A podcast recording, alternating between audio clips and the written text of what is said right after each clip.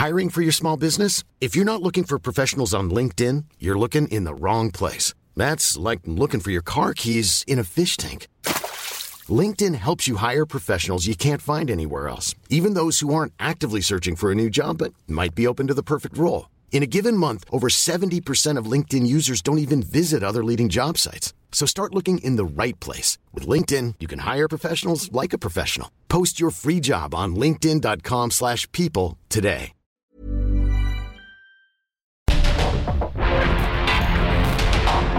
Porque el mundo actual no se entendería sin la economía, las finanzas y los negocios. Acompaña a Mario Maldonado, el columnista de negocios más joven y objetivo del periodismo financiero en su programa. Bitácora de negocios.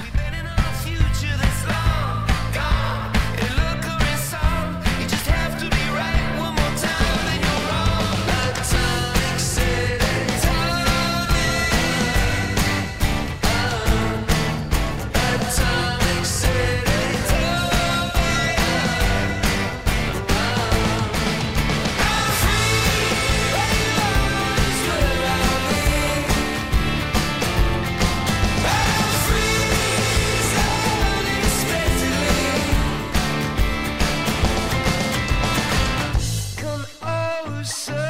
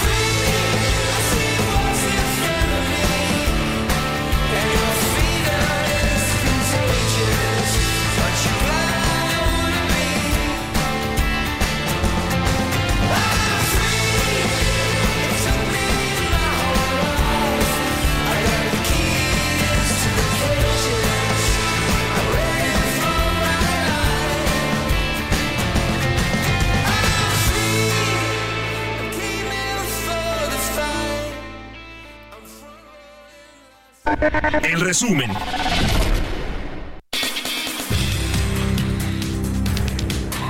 El presidente Andrés Manuel López Obrador dio a conocer este lunes que no busca eliminar a ningún miembro de la Suprema Corte de Justicia de la Nación, sino que con la reforma que intenta enviar al Congreso, buscaría que los actuales ministros, jueces y magistrados puedan participar como candidatos en las elecciones populares. están haciendo un buen trabajo, si son gentes íntegras, profesionales, este, defensores de la justicia, ellos pueden ser candidatos y puede ser que continúen, pero la gente va a saber también de quienes nada más están para sacar resoluciones en favor de minorías, de la delincuencia. Petróleos Mexicanos concluyó el proceso de renovación de sus líneas de crédito sindicadas por 8.300 millones de dólares en coordinación con la Secretaría de Hacienda y Crédito Público. David Aguilar, titular de la Procuraduría Federal del Consumidor, afirmó que las empresas que pertenecen a la Asociación Nacional de Tiendas de Autoservicio y Departamentales se han comprometido a mantener un límite en los precios de los 24 productos que conforman la canasta básica. El acuerdo se da luego de que la semana pasada el presidente López Obrador dio instrucciones de que se buscará prolongar el paquete contra la inflación y la carestía. América Móvil, el conglomerado de telecomunicaciones y propiedad de Carlos Slim, emitirá hasta 25 mil millones de pesos de deuda a corto plazo en la Bolsa Mexicana de Valores. La emisión, que aún no tiene fecha estimada, ya fue calificada por las agencias Fitch, Moody's y Standard Poor's, de acuerdo con el aviso de oferta publicado en la página de la Bolsa Mexicana de Valores.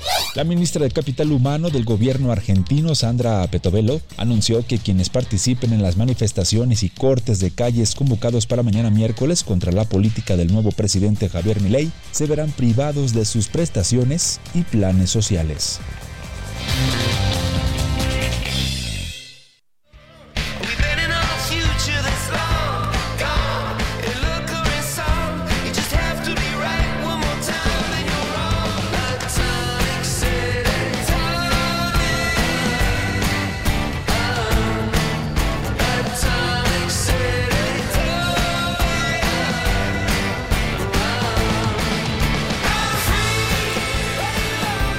¿Cómo están? Muy buenos días. Bienvenidos a Bitácora de Negocios. Yo soy Mario Maldonado y me da mucho gusto saludarlos en este martes 19 de diciembre del 2023.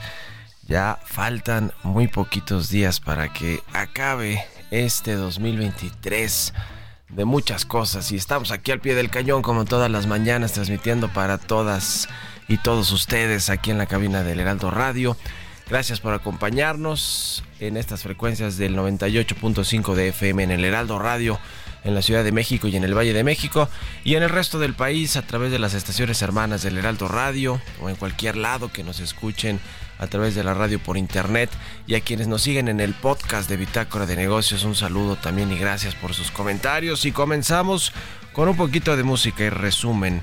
Estamos escuchando a YouTube, se llama Atomic City esta canción.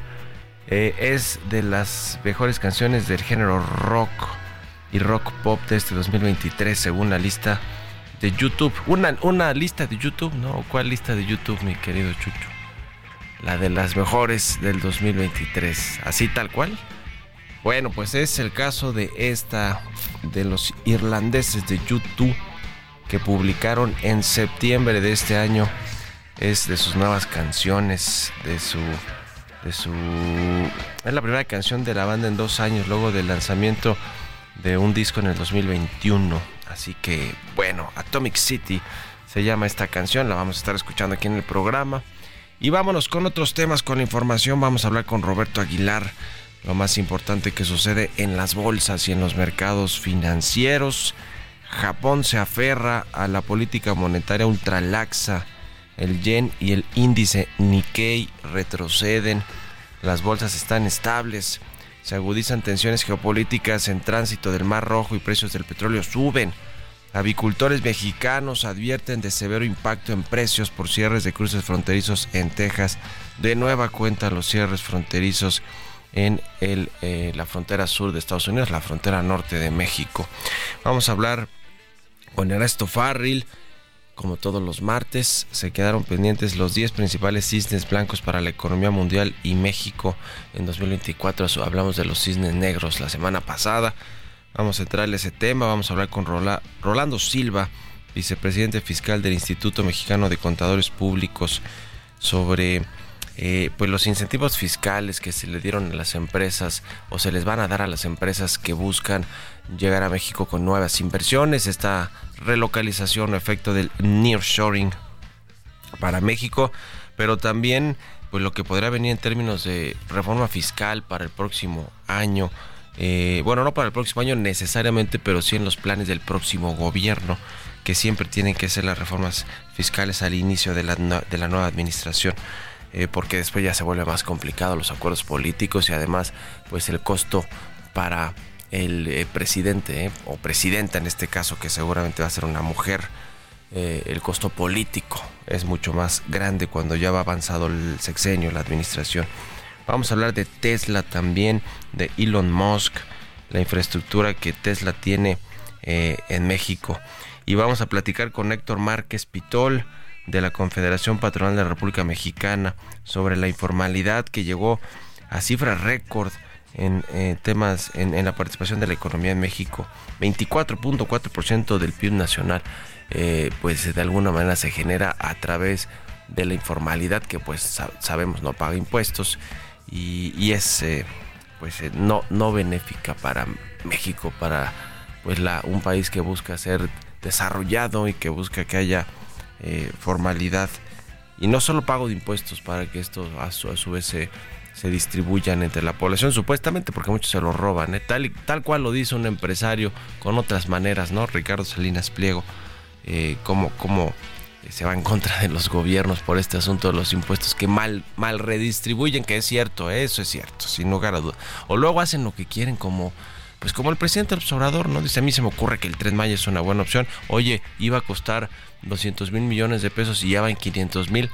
Ah, bueno, perdón, pues se paga con el dinero de los contribuyentes de todos modos, ¿no? Ese es el problema. Ese es el problema que también las planeaciones de los gobiernos son un desastre. En fin, ya me estoy casi aventando la editorial y vamos apenas a eso. 6 con 13 minutos.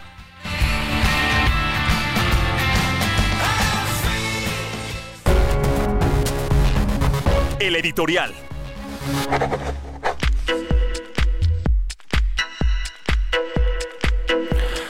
Oiga, hay un tema bastante relevante que tiene que ver justo con eso, con cómo se ganan, se gastan los recursos públicos y la corrupción que sigue habiendo y mucha en este eh, país, en este país, en estas eh, pues eh, eh, en, estas aguas turbulentas de la 4T, aunque el presidente del observador asegura que ya se acabó.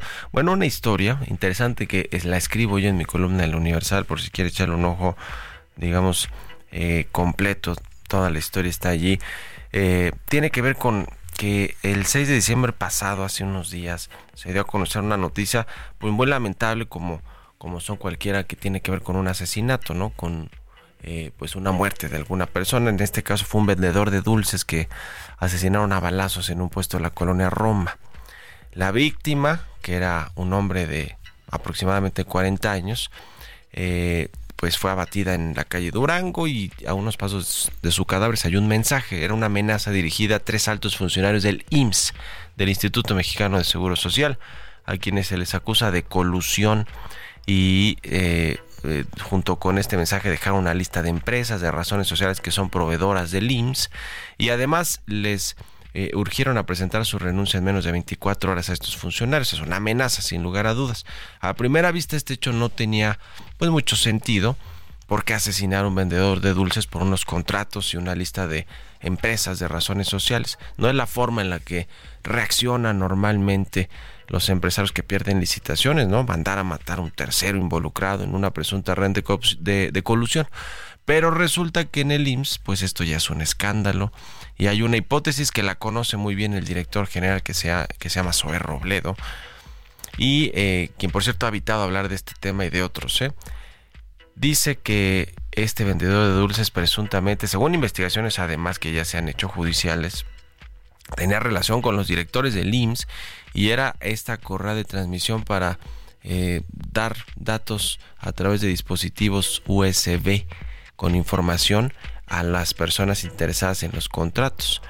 Están señalados tres directores, Daniel Esteban Ramírez, el, eh, eh, director del órgano interno de control, el coordinador técnico de administración y de gestión de bienes y servicios del IMSS, Karina del Rocío Sarmiento, titular de la Coordinación Técnica de Planeación, y Jesús Eduardo Tomás Ulloa, titular de la Unidad de Administración. Y, sobre estos tres funcionarios, pues curiosamente ya había señalamientos de presunta corrupción. Estas empresas que están en, esta cartulina de amenaza que dejaron eh, han ganado 3 mil millones de pesos de contratos y tienen muchos de estos irregularidades. y bueno, pues es todo un, un tema que se tiene que desentrañar, se tiene que eh, revelar qué fue lo que sucedió realmente con este caso, pero, pero por cierto uno, y ahí le dejo el tema por si lo quiere leer completo en el Universal, eh, uno de estos, por cierto, uno de estos funcionarios tiene relación con Segalmex y con el exdirector financiero de Segalmex, René Gavira, que está tras las regas, lo, lo, detuvieron hace poco. Así que toda una historia como novela negra. ¿eh? Escríbanme mi cuenta de X arroba Mario Mal y en la cuenta arroba Heraldo de México. Radar Económico. Ernesto Farril ya está con nosotros como todos los martes. Mi querido Ernesto, ¿cómo te va? Buenos días. ¿Qué tal? Muy buenos días. Los cisnes eh, blancos ahora de la economía mundial y de México, ¿cuáles son? Bien, hace ocho días platicamos de los cisnes negros, es decir, posibles sorpresas negativas. Ahora vamos a, como cartita de Santa Claus, hablar de las posibles sorpresas positivas para el 2024. Cinco son para la economía global, cinco para la de México. No crean que me volví loco, sino es un ejercicio prospectivo. ¿no? Primero, supongamos que la inflación global baja desde el principio del año, más que lo esperado, lo que permite que la Fed inicie el ciclo de reducciones en su tasa de referencia, generando un importante boom en los mercados financieros y también, a su vez, propiciando bonanza económica. Segundo, el conflicto entre Rusia y Ucrania se da por terminado y se logra un acuerdo multilateral entre la Unión Europea, Estados Unidos, Rusia y Ucrania, en el que Ucrania se considera un o se declara como un país neutral, estilo Suiza. Tercero, el conflicto entre Israel y el grupo terrorista Hamas también se da por terminado y se logra una firma de un tratado de paz que incluye el reconocimiento de un Estado palestino por parte de Israel. Cuatro, en Estados Unidos y China se logra restablecer la cooperación y se decide la firma de un tratado de libre comercio. Quinto, el auge de los automóviles eléctricos, el de las energías renovables, de los microchips y de la inteligencia artificial generan por sí mismos un boom económico y bursátil en el mundo. para México, en las elecciones presidenciales de México gana la oposición con una amplia ventaja y este resultado es reconocido por la 4T. Segundo, para México, las promesas de campaña de Claudia Sheinbaum de repente marcan una clara distancia respecto de las del presidente AMLO, impulsando el, respeto al derecho, la economía de mercado, eh, una reforma fiscal ofertista, una reforma educativa que genera una que generaría una sociedad muy preparada para el futuro y con valores, impulsando las energías renovables, la pacificación de México y todo esto para aprovechar al máximo la ola del nearshoring. El cuarto, ante el fuerte gasto fiscal electoral en Estados Unidos, la economía norteamericana crece 3,5% anual y contagia su dinamismo a la economía de México, generando importantes flujos de inversión, de turismo, de remesas al país, lo que hace crecer la economía mexicana 4%. Eh, la inversión extranjera directa, es otro de los cisnes blancos para México, se desborda ante expectativas de, de la relocalización para el futuro y genera un flujo de inversión de 50 mil millones de dólares para el año entrante. Y por último, el presidente AMLO cancela los oficios y las medidas en contra de la reforma de energía y regresan, por lo tanto, las rondas petroleras, así como la libre concurrencia y la libre competencia en la energía eléctrica generada por fuentes sustentables. Serían las 10 sorpresas blancas o cisnes blancos que estamos planteando para el 2024 como cartita de Santa Claus. Esta última sí parece mucho carta a Santa Claus de que el presidente se retracte de la de la contrarreforma energética y, vuelva a abrir el sector a la IP. que se aleje Sheinbaum, ¿no? Bueno, sí, a, lo mejor ya pensando en que, que, por cierto Sheinbaum se ha dicho que va a revisar esa política energética, aunque también ha dejado claro que quiere que Pemex y CFE sigan manteniendo buena parte del control de los hidrocarburos y de la electricidad de México. Pero bueno, interesante de todos modos, mi querido Ernesto, ya estaremos viendo el próximo año cómo, cómo se cumplen estos pronósticos o no, estos cisnes blancos. Gracias, un abrazo y buenos días. Igualmente, por lo pronto, les deseo una muy feliz Navidad a todos. Igualmente para ti, querido Ernesto Farril, que la pases muy bien. 6 con 21, vamos a otra cosa. Economía y mercados. Roberto Aguilar. Ya está aquí en la cabina del Heraldo Radio. Mi querido Robert, buenos días. ¿Qué tal, Mario? Me da mucho gusto saludarte a ti y a todos nuestros amigos. Fíjate que en, este, en estos 10, 15 minutos el tipo de cambio ha marcado un tercer nivel mínimo del mes. Está cotizando en 17.09%. Perdóname, 17.09 pesos por dólar. Lo que significa es que en el año tendríamos una apreciación ya a estos niveles de 12.2% y solo en el mes, en el último del año, 1.6%.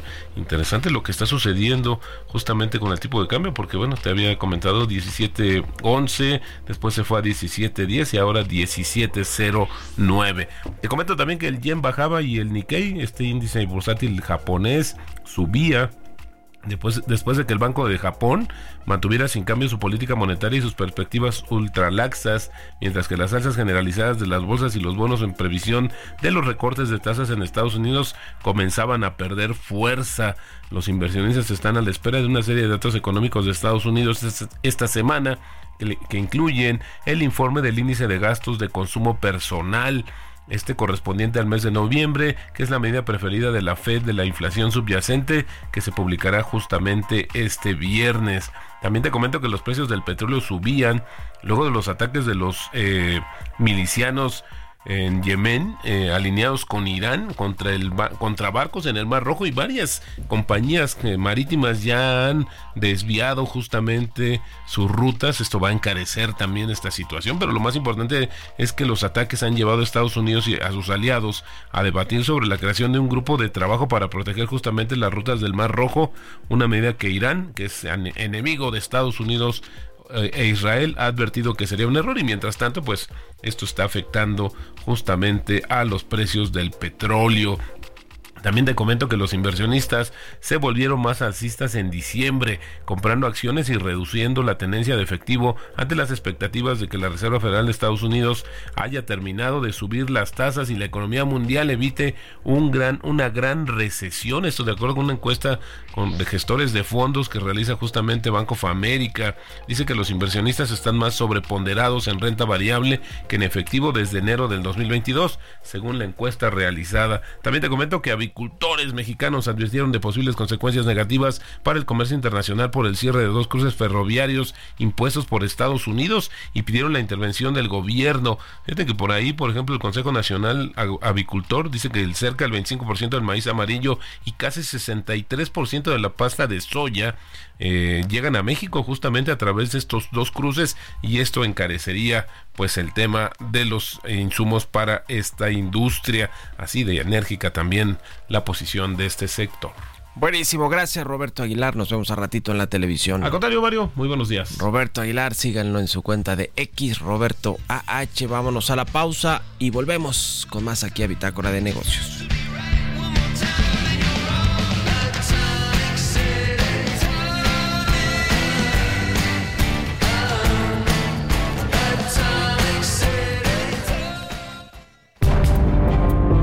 En un momento continuamos con la información más relevante del mundo financiero en Bitácora de Negocios con Mario Maldonado. Regresamos.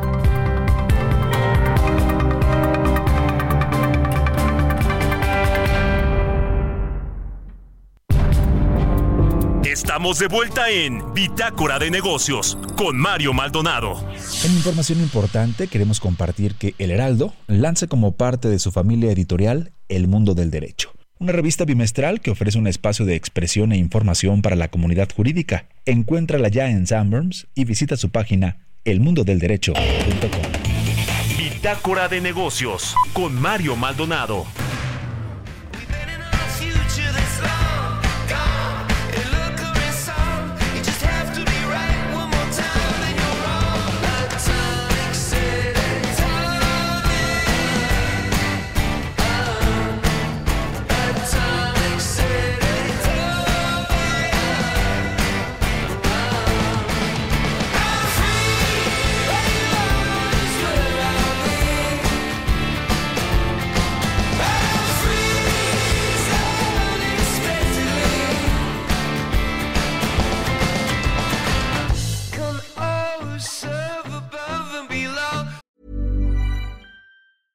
Hiring for your small business? If you're not looking for professionals on LinkedIn, you're looking in the wrong place. That's like looking for your car keys in a fish tank. LinkedIn helps you hire professionals you can't find anywhere else, even those who aren't actively searching for a new job but might be open to the perfect role. In a given month, over 70% of LinkedIn users don't even visit other leading job sites. So start looking in the right place. With LinkedIn, you can hire professionals like a professional. Post your free job on linkedin.com slash people today. All believers and all who don't know. Come quick, come soon, come see, come shy. Let me dive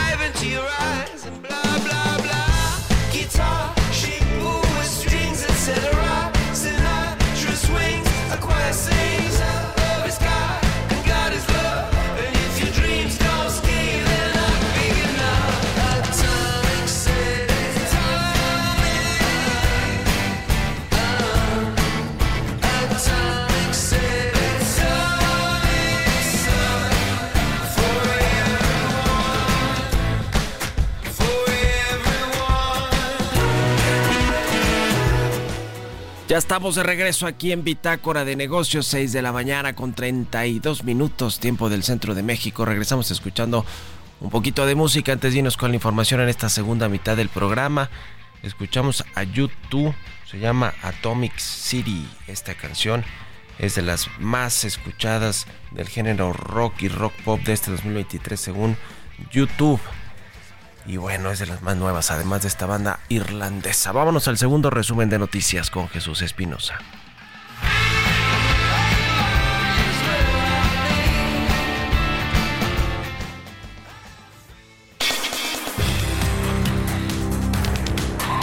En presencia del gobernador de Sinaloa, Rubén Rocha Mora, y algunos funcionarios tanto federales como de la entidad, el presidente Andrés Manuel López Obrador encabezó la inauguración de la presa Santa María en Rosario, Sinaloa. La presa contó con una inversión total de 9.659 millones de pesos para su construcción.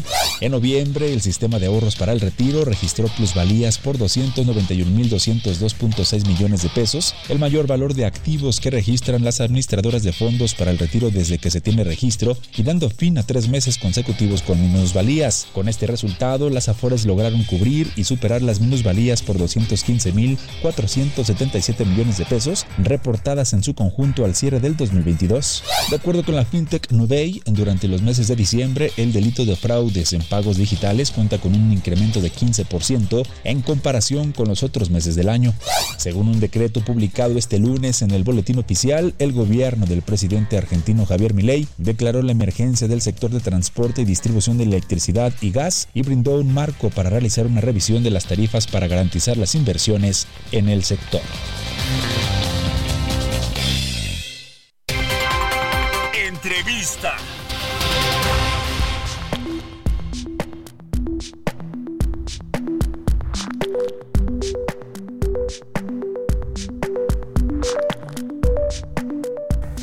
Bien, le decía, vamos a platicar con Rolando Silva. Él es vicepresidente fiscal del Instituto Mexicano de Contadores Públicos. ¿Cómo está Rolando? Buenos días.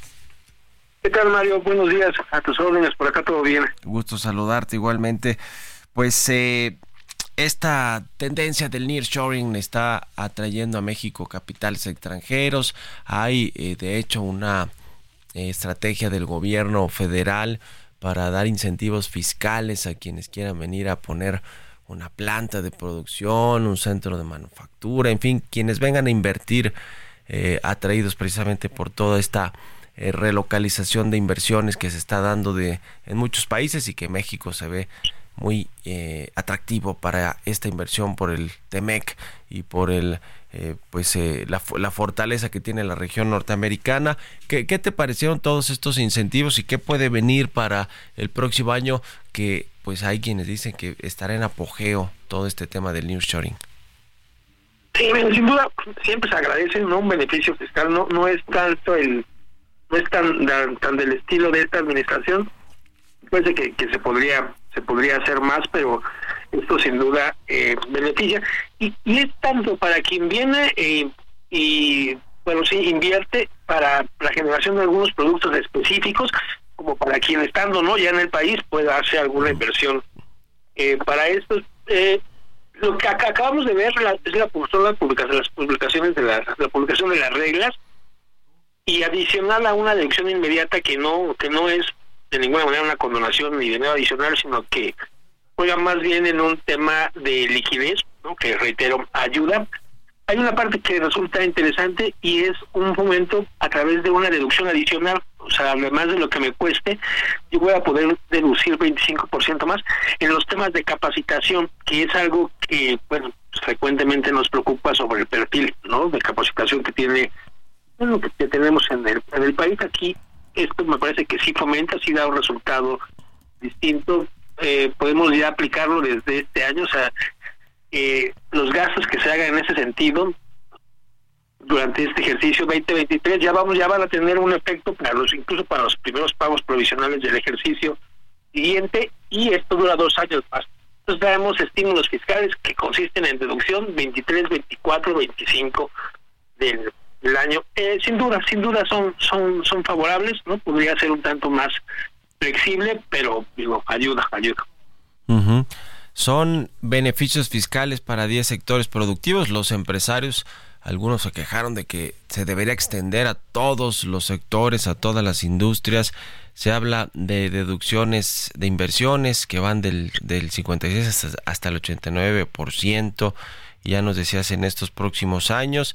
Eh, pues el gobierno está muy confiado de que con estos incentivos se va a lograr pues atraer muchos capitales. Eh, se habla de hasta 20 mil millones de dólares, según ha dicho el subsecretario de Hacienda Gabriel Llorio, eh, eh, que podrían llegar a México derivado de esta eh, tendencia del nearshoring y de los beneficios fiscales, que, que más que beneficios fiscales a veces lo que buscan empresas es un buen lugar para invertir y beneficios, pero ah, digamos para los terrenos, para los eh, servicios que se requiere, como el caso de Tesla, ¿no? Pienso en una de las grandes inversiones que se anunciaron recientemente, que es esta este fabricante de automóviles eléctricos que va a llegar a Nuevo León y que más que incentivos fiscales, pues lo que, que lo que negoció con el gobierno estatal fueron los terrenos y que haya servicios para todos sus trabajadores. servicios y simplificación para poder abrir, ¿no? O sea, que no fuera tan engorroso eh, la obtención de, de los permisos y todos los procesos de apertura que se tienen que estar que estar haciendo. Traemos ahí, y creo que es parte importante, un esquema complicado, ¿no? Complicado, engorroso, sobre todo para quien está acostumbrado a esquemas flat, más flat, más eh, sencillos de, de pago. Y sí, definitivamente son limitados los sectores a los que se puede hacer y son exclusivamente para la para la exportación. No, aquí es, es claro que eh, se pretende impulsar varias cosas y una de ellas son los que más demanda Estados Unidos, no los productos que más que más demanda.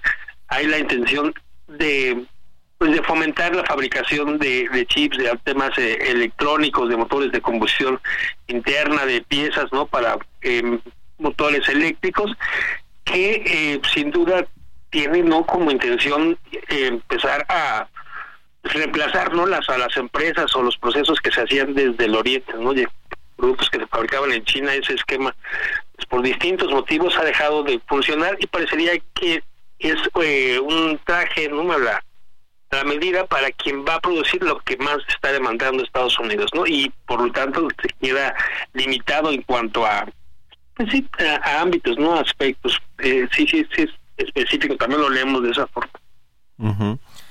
Ahora, eh, como están las, las condiciones actuales del país con un presupuesto histórico que quieren echar a andar el próximo año de más de 9 billones de pesos, la recaudación fiscal seguramente para el próximo año estará en duda, sobre todo si se, si se sobreestimó el crecimiento económico y no se llegan a esos datos de eh, pues que de recaudación fiscal que son que es lo que sostiene básicamente el presupuesto público. Eh, ves tú problemas ven problemas de recaudación para el próximo año para llegar a los al presupuesto que se está estimando sobre todo porque ya también se estima dos billones de pesos de deuda que van a, solicitar en el gobierno para financiar parte de ese gasto público pero si encima de todo no se llegan a las metas fiscales pues habrá, habrá problemas y, y de paso junto con esta pregunta te, te, te pregunto lo de la reforma fiscal del próximo gobierno.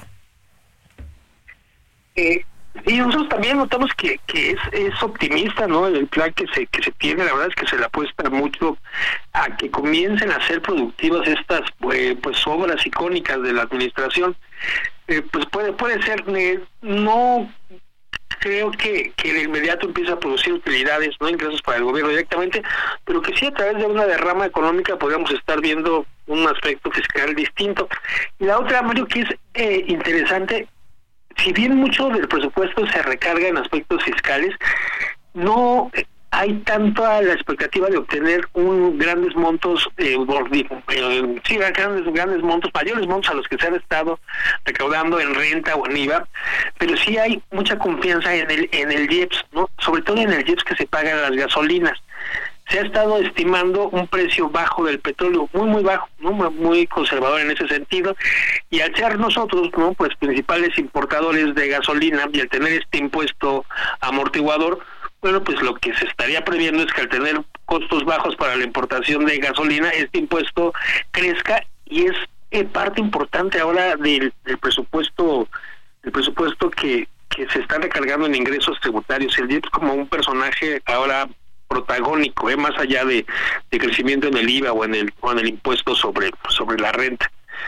Entonces, bueno, pues puede ser ahí una, un as bajo la manga que se tenga en ese sentido. Uh -huh. Y sobre una reforma fiscal, ¿la ves inminente para la próxima administración, al inicio del próximo gobierno? Pues necesaria sí, ¿no? Necesaria sí, eh, es eh, probable. Nosotros hemos, hemos estado trabajando en, en, en algunas modificaciones que, que, pues, que queremos proponer ¿no? a la administración resulte resulte triunfadora es necesario ordenar algunos temas no si bien ya tenemos una estructura fiscal donde se graba el ingreso se graba el consumo y se tienen estos ingresos adicionales como como el IEP, sí hace falta ordenar algunos temas. Tenemos un número muy importante, muy, muy importante de empresas muy pequeñas, de empresas que, que pues son micro y pequeñas empresas, que la idea no es que se queden de ese tamaño para, para siempre. Eh, no creo que se vaya a aceptar un, un anuncio que sea poco popular, o sea, no, no creo que vayamos a comenzar y con la administración siguiente con el anuncio de un impuesto nuevo o de un evidente incremento en las tasas. Sin embargo, pues la afectación al gasto fiscal, no temas como deducciones, como exenciones que se van acortando, ¿no? por sí por sí mismas, creo que es de donde se plantea, ¿no? tener un ingreso un ingreso adicional creemos, ¿no? Que y, ojalá, ojalá que esto sea más flexible, que lo que sí se va a hacer es un programa como el que se hace cada sexenio para incluir, para incrementar la base de contribuyentes, ¿no? Que fue un reciclo, un repeco en algunos momentos. Seguramente vamos a ver un esfuerzo en ese sentido por intentar al menos eh, anunciar que se incorpora parte de la informalidad en un esquema pues que resulte eh, favorable, ¿no? Que resulte sencillo. Necesaria sí es, eh, va a depender mucho, yo creo, hay de un termómetro de popularidad con el que se comience la administración siguiente y la otra parte es necesario, muy, muy importante que se muestre estabilidad y que se muestre al menos al exterior una continu continuidad, ¿no? En este tema que, que se enfoca más como disciplina fiscal más que un incremento en conceptos. Pues muchas gracias, Rolando Silva, vicepresidente fiscal del Instituto Mexicano de Contadores Públicos, por estos minutos y muy buenos días. Muchas gracias. Que estés muy bien. Hasta luego, 6 con 44. Vamos con las historias empresariales. Sigue creando momentos únicos con Ford. Estrena tu Ford preferido con tasas desde 0% y seguro promocional. Visita a tu distribuidor Ford más cercano. Consulta términos y condiciones en Ford.mx. Vigencia del 1 de diciembre de 2023 al 2 de enero de 2024. Historias empresariales. Ya, ya que hablábamos de Tesla, de esta inversión de, de, su Gigafactory en Nuevo León, que se anunció y que pues va a traer muchos recursos al país, estaba en duda por, por algunos momentos si se iba a concretar o no, pues al parecer Elon Musk sí está determinado a traer estos recursos para una Gigafactory, la más grande de Latinoamérica de Tesla. Y eh, lo cierto es que estas inversiones se van a sumar a algunas otras que ya tiene Tesla eh, y que y que pues nos platica del tema Giovanna Torres cuál es la infraestructura que tiene Tesla en México Elon Musk, el hombre más rico del mundo, cuenta con una gran variedad de inversiones en distintos países. Una de las principales formas en que inyecta su capital es mediante Tesla, ya que constantemente está buscando ampliar la presencia de la marca a nivel global. En México, Elon Musk también tiene inversiones estratégicas a través de Tesla. Cuenta con una red de superchargers propia, además de sus tiendas y puntos de servicio. De acuerdo con CNBC, a diferencia de otras compañías automotores que concesionan su red de distribuidores, las tiendas de Tesla son administradas por el corporativo. Por ese motivo, cada una de sus agencias implica una inversión dentro del país, tanto para su construcción como para operarla. Al 15 de diciembre del 2023, esta es la infraestructura con la que Tesla cuenta en México.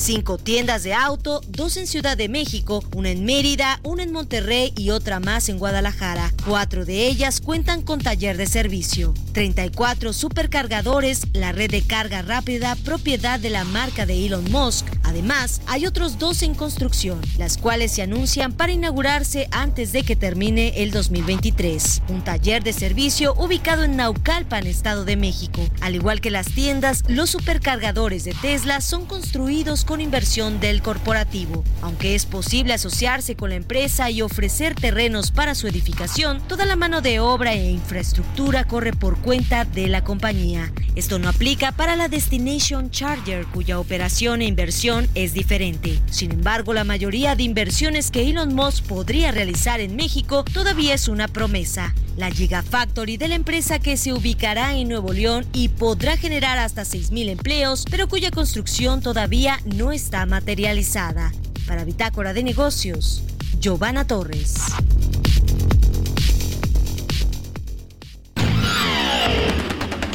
Mario Maldonado en Bitácora de Negocios.